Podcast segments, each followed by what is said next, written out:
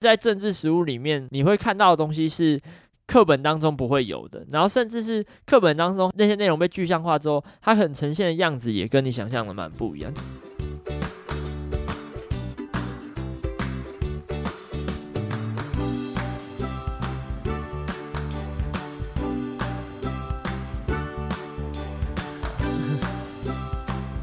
嗨，大家好，欢迎来到最新一集的实话实说。这一集也算是这个助理乱入的环节，为什么呢？因为我又回来啦。这个我已经从这个实话实说离开一阵子，但是没关系。这个怀念我的声音的观众们，我又再度回到实话实说这个平台了。那今天呢的助理乱入要录些什么呢？就是我们的办公室又有一位新的实习生来啦。那这位实习生呢，这个人称。王婉玉办公室彭于晏，这个算是一个非常神秘的角色。那今天能够很高兴，就是在他这个在办公室实习的最后几天，能够访问到他。那希望可以跟他聊一聊，说，诶，这个实习的过程怎么样啊？然后开不开心啊？有没有遇到什么好笑的事，或是有什么很荒唐的事可以跟大家分享？好，首先那先来欢迎我们的鸿晏，鸿晏自我介绍一下吧。好，大家好，我是鸿雁，在八月初的时候进到婉玉委员办公室来做实习，在这个办公室其实主要在做的工作是比较偏向法案助理，就是真的比较偏向是幕僚的部分的工作，像是可能帮忙写一些谈餐啊，或者是准备一些法案的内容资料的整理。没错，就鸿雁算是这个我重返办公室之后。就是刚好有带到的实习生，那因为刚好前一个实习生也有来这个录 podcast 一集，我跟他就他在办公室的时间刚好没有接触到，所以对我来说也算是一个蛮蛮有趣的一个体验，这样子跟实习生的互动。那其实这边也可以自我揭露一下，因为其实我两年前在刚诶两年前嘛，三年三年前刚正式踏入这个政治场域的时候，我也算是一个实习生，也是刚好在暑期的时候实习，所以就是。我那时候其实有算是有在思考说，诶，能够实习生来会想要学什么，或是了解什么？那我大概想了一下，虽然话因为我真的太忙了，所以就是可能有些地方可能这个再请鸿雁端端多多关照。但我觉得整体而言，这个鸿雁应该觉得还算是蛮好玩吧？对，整体来说，其实我觉得我不要有被威胁的感觉。不会不会，其实其实我在这个月我真的体验到蛮多以前学校啊，或者说自己参加社团，其实是会碰触不到的工作。因为在学校的话，我的身份就是学生嘛，那其实最主要的工作就还是把书念好，然后可能以我们这个系来说的话，就是学 学会如何把书上的东西复制贴上这样，那或者说把报告写好。那如果在社团的话，就可能呃，因为社团也是比较偏向是非营利组织。这个部分，所以呃，以往在碰触到一些可能，比如说政府部门或者说学校单位的时候，其实我们真的都是以比较民间的方式去做思考，没有像这一次的话，比较多是站在中间，就是去协去帮忙协调呃民间啊，或者说公部门之间的这样的角色，嗯、所以我是觉得真的还蛮有趣的。因为其实我觉得我自己在投入职场之前，或者在学校的时候，其实。我觉得那是有一段落差，尤其是像鸿雁是念公行系嘛，那我也是念政治系出身的，其实会有一个落差，是说你觉得在课本里面的东西，其实跟实物，其实我自己觉得我我理解之后，其实是觉得有一段差距的，就是我不知道你有没有这个感觉，就是因为在政治实物里面，可能你会看到的东西是。课本当中不会有的，然后甚至是课本当中它被具象化的内容，就是那些内容被具象化之后，它很呈现的样子也跟你想象的蛮不一样。至少我觉得你就是以我经验，我踏到职场的时候，我觉得是有蛮大的这个冲击。那有没有什么是你在进来之前你对这个工作的想象，然后你进来之后发现它，你觉得是很不一样的？其实我觉得最大的不一样就来自于是，呃，其实包含是可能从以前国高中的时候，或者说在进入到大学的时候，其实课本上的或者说教科书上面给我们的内容都是说，呃，我们的国会就是一个去监督行政部门，然后去制衡行政部门的一个，呃，算是部单位这样子。那其实我在进来以后会发现说，其实我们跟行政部门的。就是关系其实没有那么的讲话，很多时候我们是需要有一些技巧，然后去跟这些行政部门去做沟通。那有时候其实，在办公室里面，其实我们也会发现说，呃，不一定就是民众他们所有的要求，我们就一定要照单全收，而是我们也要站在呃行政部门的角度去思考说，诶。那他以他们的能力的极限来说，到底可以做到什么样的事情？那或者是说，呃，其实事情并没有我们可能在民间的时候可以看到的那些角度来说，可能会这么的简单这样子，因为呃，行政部门他们要考量的。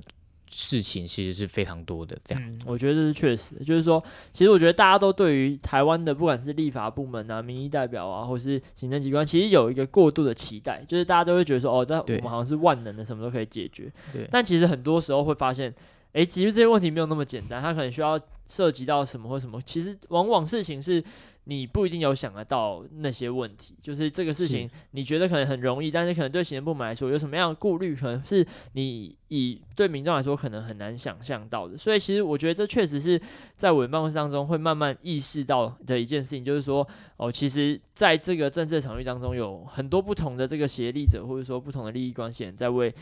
这个不同的事情在做努力啊，那有没有什么事情是你觉得进入之后，就是你有参与，然后体验到的工作内容也好啊，或者是也不一定是工作内容，可能就是你有参与体验到的事情，是让你印象特别深刻的？印象特别深刻的话，其实我会觉得是在我这个月，其实最主要的工作的话，还是在呃写一份关于营养午餐方面的草案内容。那呃，其实我在一开始对于可能国会助理就是有一定的想象，包含是可能要帮忙写法案，但是我一开始的想象其实会比较偏向是说，诶，这个可能会更涉及一些法律系的专业那些的。但是后来我在就是接触到这份工作的时候，才发现说，诶，其实这个部分包含是可能事前的资料收集啊、分析啊等等的，其实这个是在跟我在系上做一些报告啊，或者说在以前做过。呃，受过的一些学术训练，其实是可以发现说，这个是跟我以前受到的训练是比较有关的。反而跟法律这边的关系的话，反而是就是一些法律上面的用语，呃，需要做一些斟酌而已。所以反而就是在这个部分，是真的让我还蛮印象深刻的。嗯，其实我觉得是真的是这样，就是资料收集其实算是政治幕僚，我觉得它最重要的功能就或是技能之一啦，就是因为我觉得我们这个工作。其实你不可能什么都懂，因为是除非你念你是念了十个科系，否则每一个法案或是说不同的议题，它本来就会横跨很多种不同的领域，所以就是。常常大家就会觉得说，诶，你如果不懂的话，你要怎么写法案，或者是要怎么样推动政策？可是其实就这就是透过资料收集，或是我觉得是就是消化资料能力，我觉得算是这个工作当中一个很重要的一个技能。就是你只要有这样的一个能力的话，其实不管是什么样的议题进来，你你只要能够透过资料的收集，然后反馈，然后甚至是跟一些呃真正在这个领域的专家学者去对话，我觉得其实都还蛮容易，就不能讲蛮容易，但就是它确实是能够转化成政治上面的政策也好，或是我们在思考的一些方向也好，所以我会觉得这个，嗯，嗯这应该是红燕可以回去学校之后再继续努力的一个部分。对，那就是我也蛮好奇，就是说你你在进来之前，其实有没有思考过说，诶，以后也想要尝试做看政治工作？那如果说有的话，你觉得这实习这一个月之后，你会呃还是想要做吗？还是可能就觉得说，诶，好像没有那么适合自己，或是没有那么好玩？其实我本来就有在思考，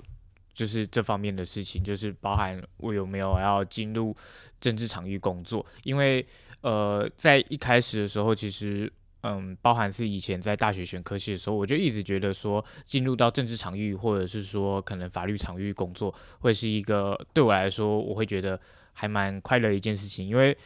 我自己的个性比较偏向是，我喜欢一直有不同的新鲜的工作进来。进入到国会担任助理，会觉得说是真的还蛮符合我实际上面对我未来很喜欢的工作环境的想象。那但是可能最主要的考量还是就是家人这边会不会觉得说，哎，我做这一份工作会不会饿死之类？因为他们会觉得说，在政治场域里面工作的话，相对来说就是呃薪水可能没有。没有说特别好，但又不稳定这样子，对，应该应该是不会饿死啊，基本上不会饿死，我会跟你保证，因为我还活在这边，基本上是没死。但是就是确实啦，就是说这个场域它，但我觉得它环境比较封闭，然后再来是说它可能相对来说没有那么多成长空间，就是因为幕僚是，我们都说幕僚是有天花板的，就是除非你要走到幕前成为一个候选人，否则它当然是有它的局限在。但我自己觉得。应该是还蛮有趣的吧？对，我也觉得蛮有趣的，就是强迫他回答有趣。刚才有提到说，你觉得让你觉得很反差，或者是就是跟你进来想的不太一样的事情，那有没有什么是你觉得有趣的，在这一个月当中？有趣的话，其实我觉得在跟呃一些公部门的，可能比如说公务人员在可能在请他们说明一些事情的时候，因为呃我们在跟公部门做公文往返的时候，有时候其实他们公文可能会没有写的那么清楚的时候，我们就需要去打电话问他们说，哎，这个部分有没有回答到之类的。这个部分的话，我就觉得还蛮有趣。他们其实在处理这些事情的时候。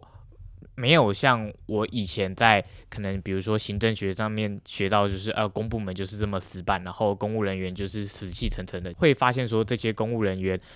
呃某些人其实他们还是蛮富有这些所谓的专业热情，然后其实也还蛮积极的会去协助我们去处理这些事情，这是我自己发现还蛮有趣的部分。其实公务员大部分，我觉得台湾公务员就是。确实，大部分他们是有，其实是有专业在的。那当然，就是我觉得这个体制啊，就会消磨他们的热情啊，什么之类的。但是。我觉得有有一部分也是说，我们对于他们的理解，或者说大家对于这个公部门的这个理解，也会让他们就是在自我期待上面是比较限缩，所以就自然而然时间久了之后，我觉得就是这样。我觉得这是蛮值得回去鼓励你的同学们，就是就是其实我觉得在公务系统里面当中，还是有很多人是努力想要改变的。然后我觉得这个是不能被抹灭的，所以我觉得这样的精神呢，或者说你这就是有这样的体验，也要回去。可以跟同学们讲啊，我觉得真的是，如果真的有志想要往公部门服务的话，我觉得这还是一个很重要。这国家永远需要公务员，对，对我们永远都需要有有人在公部门服务，这样，所以私部门大家才能乱搞，没有。好，我现在要小心谨慎，不能乱食言。但我自己觉得说，我发现另一个还蛮有趣的现象是，就是呃，就是包含我以前有跟一些可能非像是政治法法律领域的老师有聊过，就是他是。呃，可能人类学家这样子，然后他自己说，他以前在公部门的田野经验，就是他会觉得说，呃，包含其实我在这个月观察到的现象，也就是，呃，一些有在跟公部门接触的一些私部门啊，或者说非营利组织，就是他们对公部门是还蛮 critical 的，就是就是会觉得说，诶，政府好像都只出钱不想做事，或者说，诶，政府好像很多事情都没有把它做好之类的，那。呃，某种程度上面来说，我觉得他们也会把这些可能，比如说情绪啊，嫁接到这些公务员身上。但是，这个其实就是这些公务员在，就是可能尽忠职守，就是像我以前学到的所谓的，可能他们在保有他们的机关观点这样子。所以，其实某些时候，其实这些公务员他们的所站的角度，其实或者说所站的立场，其实是跟这些民间单位他们是。一致或者是相似的，但是他们呃，但是其实很多时候民间单位是并不会去理解这些公部门他们的为难的地方，这样。嗯，我觉得这是确确实是一点，就是。应该说，我觉得这是一个杠杆啦，就是说民间团体他们当然会希望把事情，例如说做到一百分，嗯，那可能对政府部门来说六十分就是及格了，嗯，那他们就会希望说，那我做六十分就好，嗯。那我觉得其实当中我们的角色也就很重要，就是我们希望说，当然我们会也跟着民间团体一样，我们希望事情能够做到一百，但是我们可能知道说，诶，那个障碍在哪边，或者说我们可能势必要这个寻求双方的共识，或者在现实面上面去推动事情进步，因为如果一个人空喊一百分，然后政府部门永远做六十分，然后他不愿意去成为一百分，然后他也不愿意移动的话，那永远我们这个国家就是不会前进的。但是如果说我们能够让这件事情有一些改变，例如说提升到七十分、七十五分，甚至八十分也好，那虽然没有达到大家的期待，或是就是。呃，像是一些民间的一些单位的期待，可是我觉得这代表是我们至少往前进了，所以我一直都觉得说，政治上本来就是一个相互杠杆的过程，那大家就是在这个过程当中不断的往前进，往前进，只要它是一个正向的发展，我觉得，我觉得这就是我们国家会往好的方向走的一部分。好，为什么莫名讲到这么沉重的地方？对，那就是也想问一下说，诶，那红叶有没有觉得说，在进来之前有没有想象在国会办公室的工作环境？是怎么样？然后就进来之后，我们发现，哎，这个工作环境跟你想的不太一样。我说环境不是内容了，哦，环境吗？环境其实我一直会觉得说，哎，我们的环境可能会有点类似公部门那样，就是会有点类似层级节制这样，死气沉沉这样。对，就就是可能会，哎，我需，我要就是做完什么工作，或者说我需要做什么事情的时候，我需要网上呈报那些的。哦。但是其实我进来以后发现说，就是我们办公室其实还蛮扁平的，这样就是 对，就就是大家大家可能就会互相开玩笑，然后互相呃，就是可能互相就是 可能斗嘴之类的。我就觉得这个工作环境其实还蛮。舒服也，我们办公室是真的蛮扁平的。我不知道其他办公室是不是这样，但是我觉得我们决定事情是比较共同决策的状态，就是大家会互相讨论嘛。然后，对，就是像就像我觉得你你今天第一天进来的时候是是不是其实蛮紧张？对，我还蛮紧张。我记得鸿雁第一天进来的时候穿了一个衬衫，然后非常紧张的坐在那位置上。然后我进来。你我记得那天大家都穿一个，因为很热，非常热，毕竟现在是夏天嘛，大家可能就穿很随便，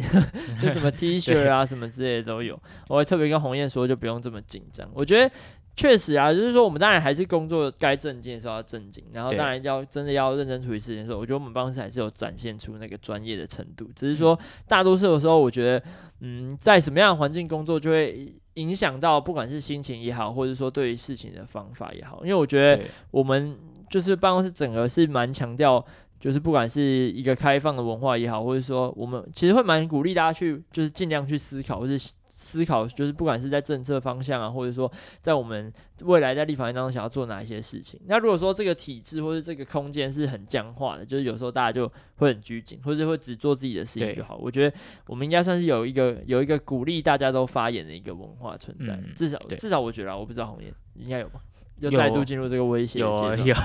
有啊！我觉得就是我们虽然有分工，但是其实彼此都会讨论各自的工作项目。我觉得这一点就很棒，因为这个是真的是我以前可能在私部门比较会看到的管理模式，但在国会办公室，我就是真的比较没有这样子听说，哎，会有这样的管理模式或相处模式，我觉得还蛮棒的。接下来进入深水区了，这个作为实话实说的节目，今天有另外一位这个我们的。重量来，重量级来宾不是重量来宾，就是那个婉玉委员，他今天这个没有参与我们的 podcast，但没关系。有没有什么，就是在进入办公室之前，就是你有没有对婉玉有没有什么想象，或者你有没有什么认知？然后进来之后，可能你有不一样的想法，或者经过这一个月之后，你有没有发现说，哦，他其实是一个什么样的人？说不定不一定，你发现的可能我们都没发现。在进来之前的话，其实因为我本来。呃，关注的议题面向是真的跟我们办公室比较前阵子在关注的议题比较有相关，就是像社会安全网或者是精神议题之类的，或多或少在可能要做报告的时候会去看办公室或者是说委员他咨询的这些画面等等，在看这些资料或画面的时候，我会发现，我会觉得说，诶，委员好像是一个还蛮比较偏商业的精英级人士这样子。那其实，在进进到办公室以后，好神秘的形象，就是商业精英吗？对，就是怎么说，就是语速会还蛮快，然后就是思维、哦、思维逻辑很清晰，然后就是非常的怎么说，讲话非常的有效率这样之类的。嗯、对，然后在但是在进来以后，其实，在就是有蛮多次跟委员聊聊天的时候，其实会发现说，其实委员就是一个，就是我觉得这也是相对来说。为什么我们办公室可以那么扁平开放的原因，就是其实委员还蛮愿意去听我的一些 呃可能浅薄的一些见解之类的。不会啦，不会，不浅薄。就是我在跟委员聊聊天的时候，其实就会发现说，不管是谁的意见，他其实都会还蛮认真的去听每一件事情。就是尽管他可能没有这么多的时间去做理解，但是只要呃我们把重点呈现给他的时候，他一定还是会。就他所看到的一些细节的问题，去把他问到，让他自己完全懂。这个是我觉得，呃，可能在以前比较没看到的地方，就是，呃，我不知道立法委员就是，呃，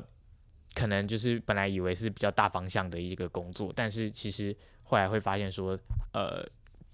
立法委员也可以就是做到非常的就是很细节这样。嗯，因为我觉得是。也要看讨论的内容了，因为我觉得办公室讨论的有些有些东西，它可能就真的走到一个蛮细节或是深水区的一个内容，所以往往会需要一些真的比较细节的一些讨论或者是一些细致的内容去理解。因为对委员来说，他当然对外发言的时候，他还是。要相相对的谨慎，所以他其实他也蛮在意说，就是他想要真的了解这件事情是什么，这样他才能融会贯通的，就是不管是在政策的推动啊，或者在对外的发言上面。所以我觉得这个确实是，嗯，我不，因为我已经跟他相处太久了，我没有办法像你一样跳脱出来去理解这件事情。但我觉得确实在这至少在这两年内，我也有感受到这些事情。好，那最后因为差不多这个时间也到了，准备进入结尾的地方，红叶有没有什么比较重要的感想，或是有什么事情想要对我们的观众说？就是说，诶，其实网易跟网易办公室的成员是一个什么样的一个一个什么样的地方，或是一群什么样的人？我觉得这个办公室就是一个还蛮温暖的地方，这样 就是大家其实会算是互互相开玩笑之余，其实温暖我是持保留意见，互互相关心这样啦。对，然后就是其实我觉得，呃，在跟我这个同一个领域的学生，其实可以。不用说，呃，如果你对学术上就是对学术上有一定追求的人，其实也不一定要往学术去做，呃，钻研，而是其实也可以往政治场域去做，去去工作。我觉得也是一个还蛮不错的选择，因为，呃，我们在学术上有一些能力，其实相应是可以在这里有所发挥的。对我自己的感想。好了，最后一个快问快答，请用一句成语来形容王婉玉办公室。你有十秒钟的时间，十。九、八、七、六、五、四、三，不行，那太难了。请公布你的答案。呃、呃、呃，不行，临时想不出来。不行，不行，不行！你现在一定要给我一个，我们才能做结尾。嗯，我们需要一个成语。成语我临时会讲不出来耶。再给你五秒钟，五、四、三、二、一，你想到了吗？见微知著，见微知著无法理解。但是我们今天的 podcast 就到这边，谢谢大家收听。如果有任何的问题的话，欢迎来到粉专私讯我们，或是在粉专下面留言都可以哦。大家拜拜，拜拜。